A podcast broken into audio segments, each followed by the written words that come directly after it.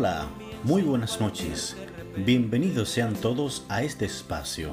Yo soy Edwin Almonte y para mí es más que un honor llevarles a ustedes temas tan importantes como el que nos ocupa, aquella iglesia doméstica, la cuna de valores, el núcleo de la sociedad.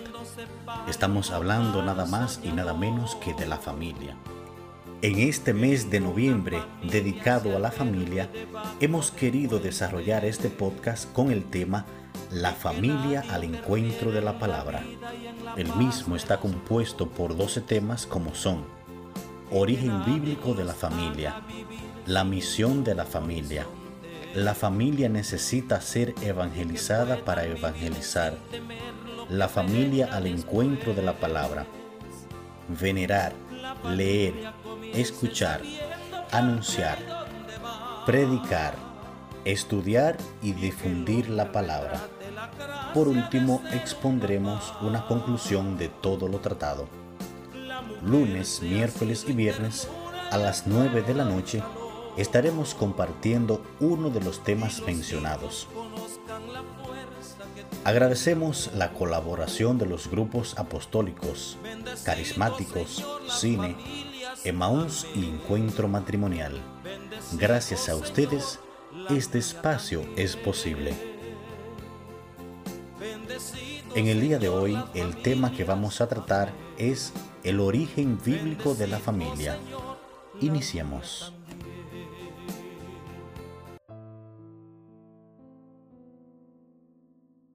A modo de introducción tenemos que la Iglesia en el Catecismo recomienda de modo especial e insistentemente a todos los fieles la lectura asidua de las Escrituras para que adquieran la ciencia suprema de Jesucristo.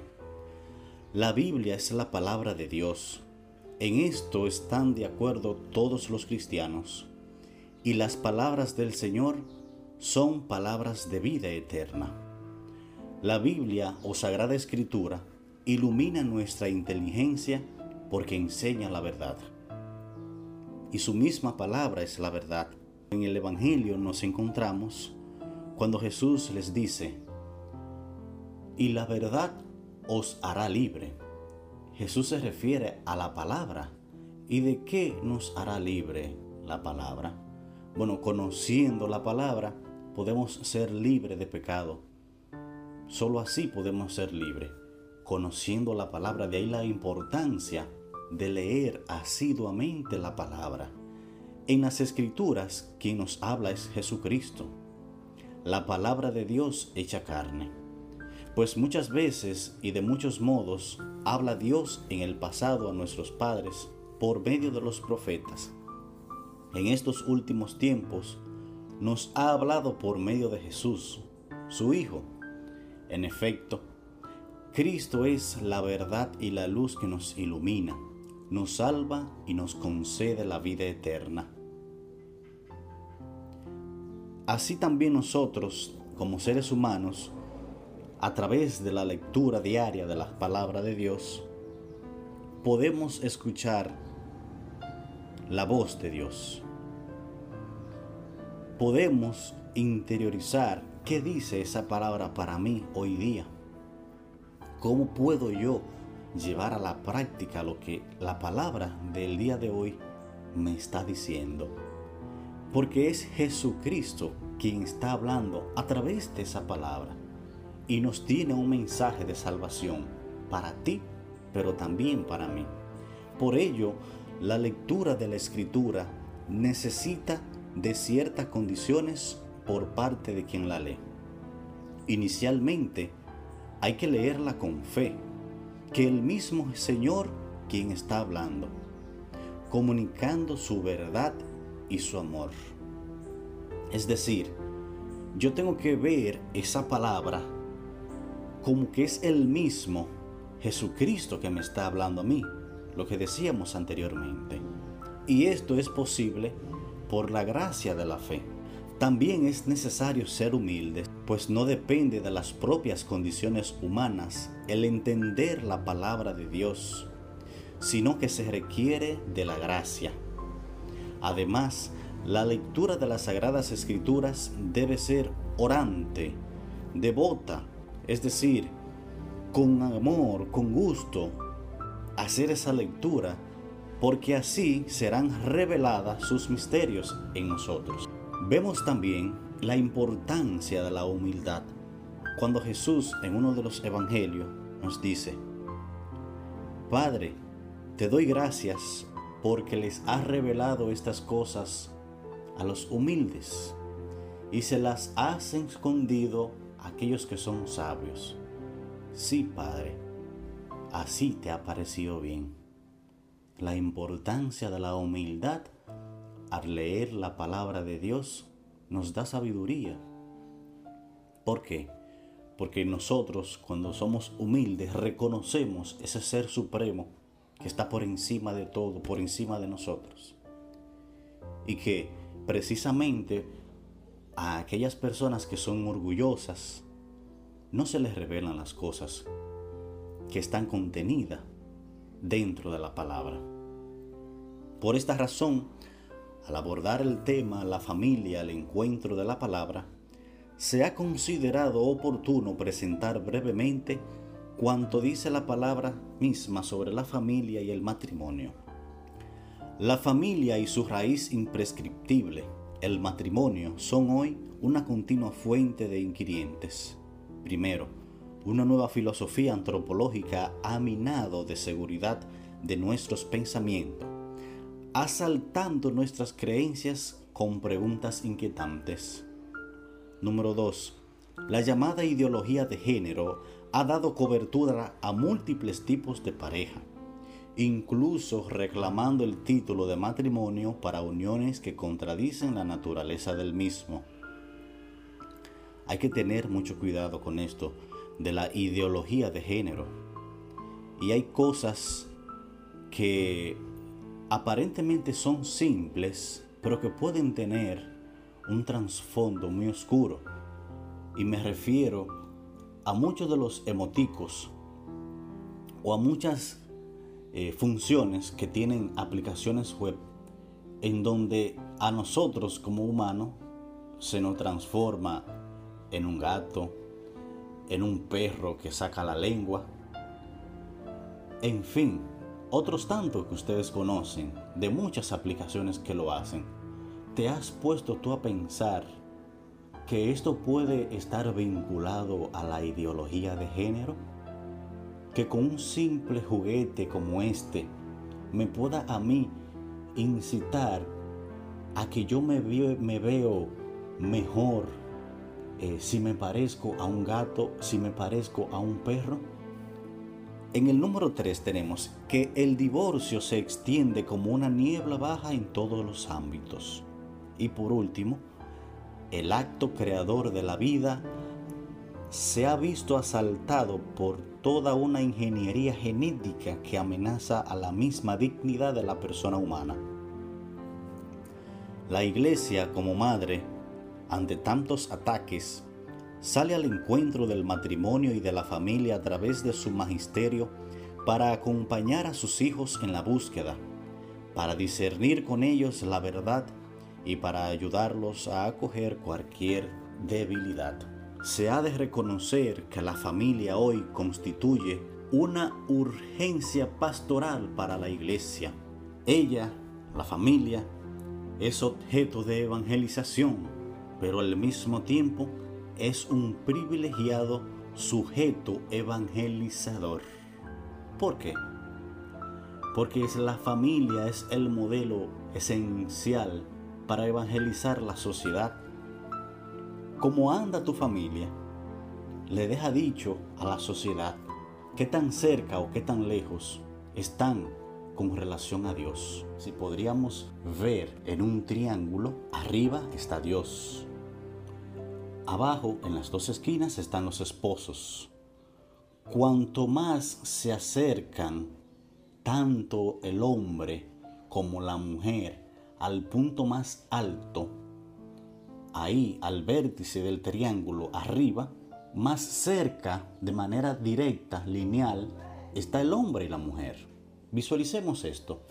Quiere decir que mientras más voy subiendo, mientras más me voy acercando a Dios, y proporcionalmente mi esposa también se va acercando a Dios, de manera directa también ella y yo estamos más cerca. La exhortación apostólica, la alegría del amor del Papa Francisco, constituye un documento sobre el matrimonio y la familia que no podemos ignorar al hablar del tema que nos ocupa, la familia a la escucha de la palabra.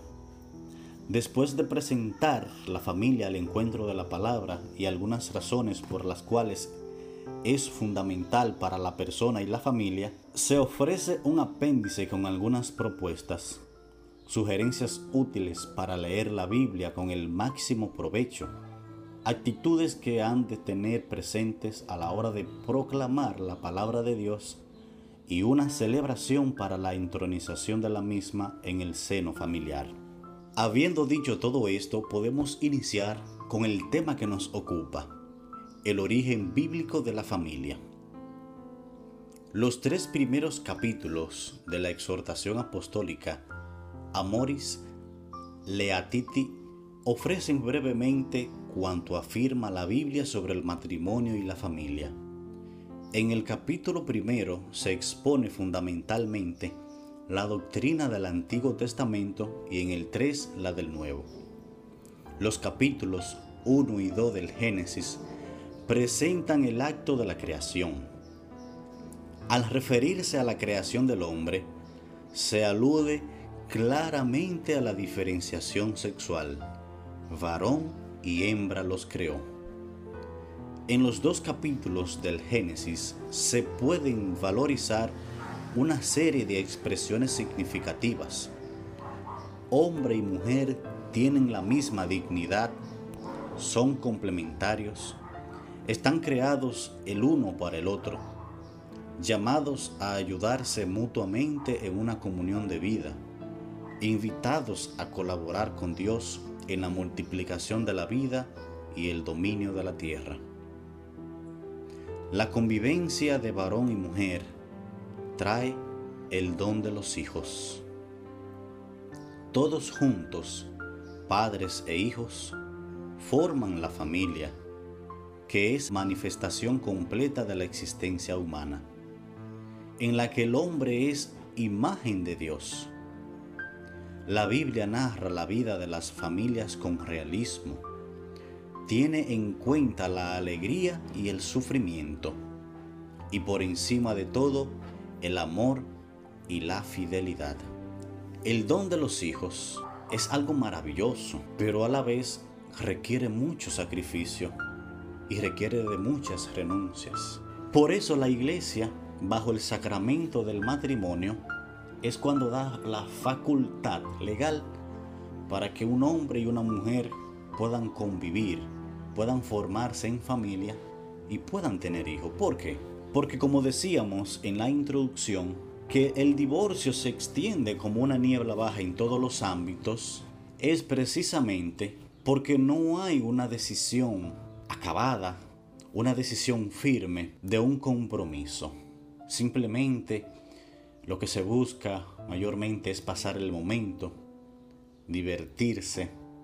Y si pasó un problema, por ahí me voy. ¿Y qué más de decir de las relaciones sexuales fuera del matrimonio? ¿Mm? De la fornicación. ¿Por qué la fornicación es un pecado? Bueno, porque no hay un compromiso con esa persona que se está teniendo una relación. Y que fruto de esa relación puede venir un embarazo. Un embarazo el cual podría terminar en qué? En un aborto, probablemente. Y si no termina en un aborto, será un hijo no deseado, porque no hubo un acuerdo mutuo entre la pareja para procrear un hijo. Simplemente fue fruto de un accidente, de un momento de diversión. Y cuando las cosas suceden así, vemos hoy muchas personas en la sociedad con problemas hasta mentales porque no se decidió tener a esa criatura. Yo no decidí eh, firmemente procrear una criatura. Y muchas veces, aparte de, de tener esos problemas mentales, hay problemas de depresión, de autoestima. La persona vive triste, pero ¿por qué? Porque no se concebió de manera armoniosa, de manera afectiva, cimentada esa relación en el amor. Y de ahí, cuántas cosas más pudiéramos seguir diciendo. El conocimiento del plan de Dios sobre la humanidad, tal como lo anunció Jesús, ilumina la realidad del matrimonio y de la familia. En primer lugar, Jesús nos enseña que el matrimonio y la familia son bienes queridos por Dios, que la sexualidad es buena y forma parte del patrimonio creacional del hombre y que por esta razón tenemos que aprender a verla y a vivirla con ojos limpios, como decíamos, basado en el amor. Jesús restauró la institución matrimonial en su plena verdad, querida por Dios como un vínculo indisoluble, perpetuo. El matrimonio proviene de Dios y no está sometido a la voluntad mudable de los hombres. Lo que Dios ha unido, que no lo separe el hombre. Y para esto debe de haber mucha voluntad. Debe estar cimentado en el amor. Esa decisión que yo un día juré sobre el altar, que lo juré ante Dios y ante los hombres, pero sobre todo ante Dios. Usted juró amarte y respetarte todos los días de mi vida. Esta indisolubilidad del compromiso matrimonial no es una carga, sino un don, una riqueza que permite vivir en su plenitud la belleza del amor, del amor que pide eternidad, porque sin perpetuidad no puede haber amor verdadero. Como diría una frase muy mencionada en el algo popular, si yo puedo comprar una carne por libra, ¿para qué comprar una vaca completa? ¿Mm? Y eso es lo que se vive a diario. ¿Por qué? Porque no se quiere un compromiso. Y también porque muchos lo ven como una carga. Y realmente es una carga. Un compromiso es una cruz. Pero esa cruz Jesús nos invita a que la carguemos con amor. Él mismo, en su Evangelio, lo dice muy claro. Quien no cargue con su cruz no es digno de mí. Mi carga es ligera y mi yugo es suave. A medida que nos acercamos a Jesús, a medida que vivimos su palabra, nos damos cuenta que la cruz pesa, pero una cruz llevada con amor no pesa. Y viene al caso una anécdota en el que un niño venía por un camino muy pedregoso y venía cargando a su hermano.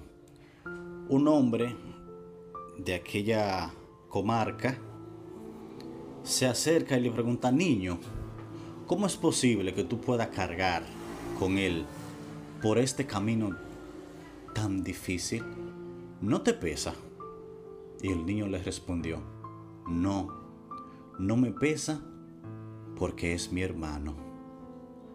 No te pesa cargar la cruz porque la lleva con amor.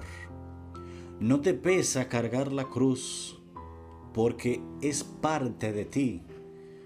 Porque ese peso es muchas veces necesario para que nos acerquemos a Dios. Al hacerse el hombre como nosotros, Jesús nació en una familia, vivió en ella la experiencia del amor humano, sanado y santificado por la presencia del Espíritu. Vivió en plenitud el día a día de la convivencia familiar, como tú, como yo. Conoció la realidad de otras familias, estuvo presente en las bodas de Caná se acogió a la hospitalidad de la familia de Lázaro y de sus hermanas. descansó en casa de Pedro, conoció el dolor y la alegría de padres y madres en la solicitud por el bien de sus hijos. Es decir, Jesús fue una persona totalmente común y corriente a nosotros. En todo, humanamente, menos en el pecado. Sufrió, lloró, vio sufrir a otros, convivió en una familia, la familia de Nazaret. Fue así como Jesús redimió, bendijo y santificó la institución familiar y la convivencia familiar, pues la familia de Nazaret se ha constituido en ejemplo para toda la familia.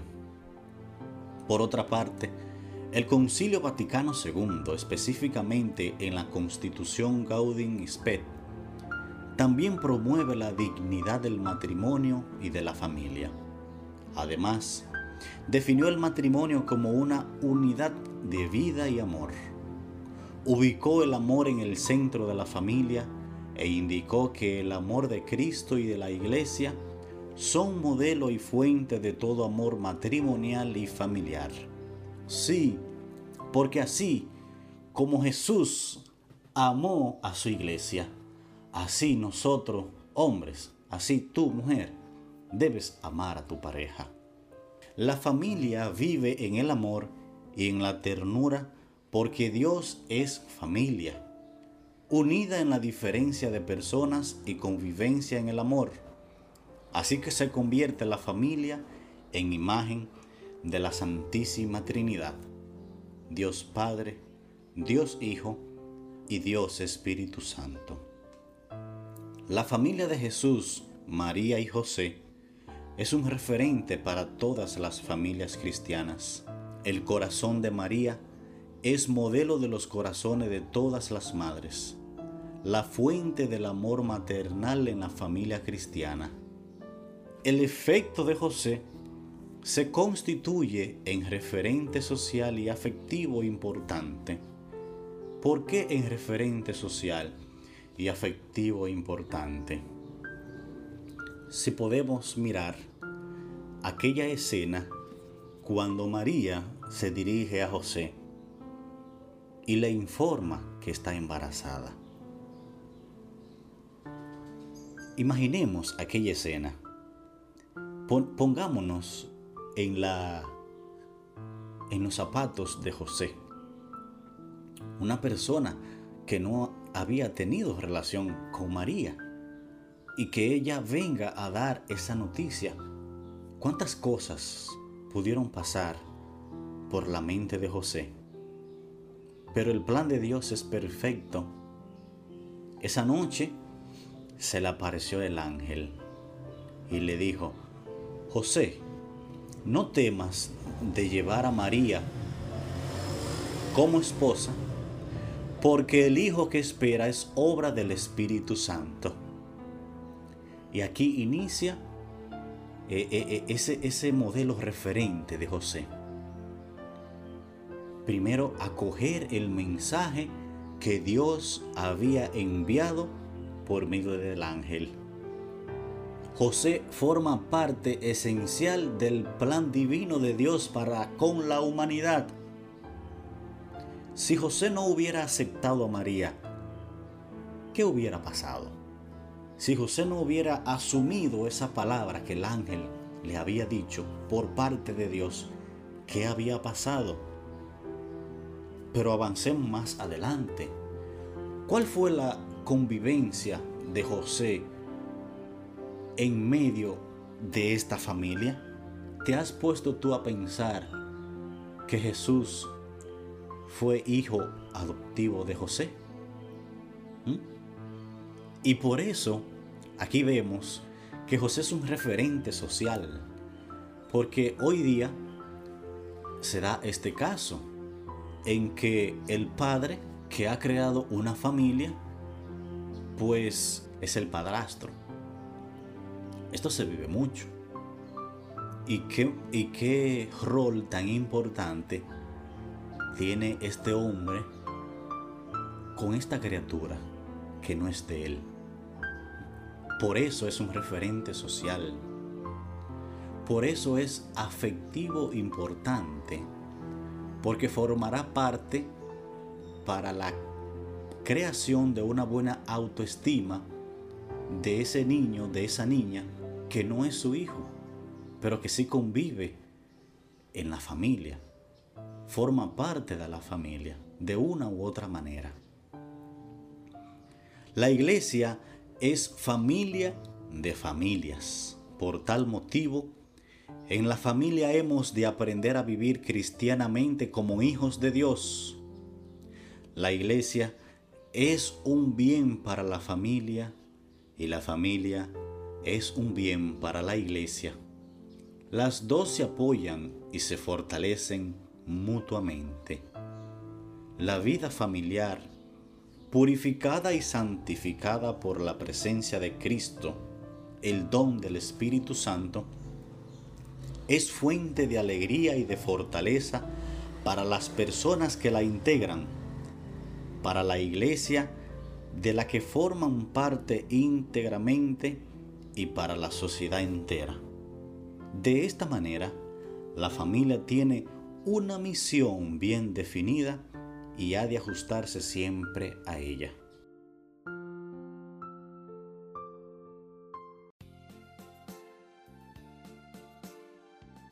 Bien amigos y amigas, hemos llegado al final del programa en el día de hoy agradecidos infinitamente por su fiel sintonía.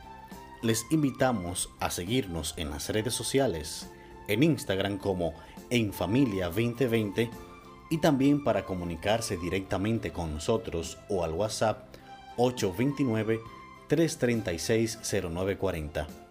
La cita es el próximo viernes a las 9 de la noche, donde trataremos el tema La misión de la familia. Para ello, sintonice una entrega más de La familia al encuentro de la palabra. Bendecido Señor las familias, amén. Bendecido Señor la mía también.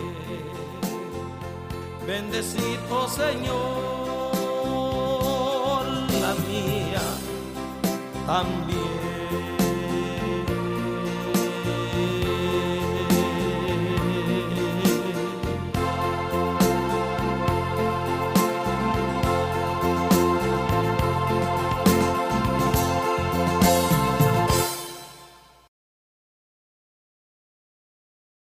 Que todo hogar sea un remanso de paz y amor.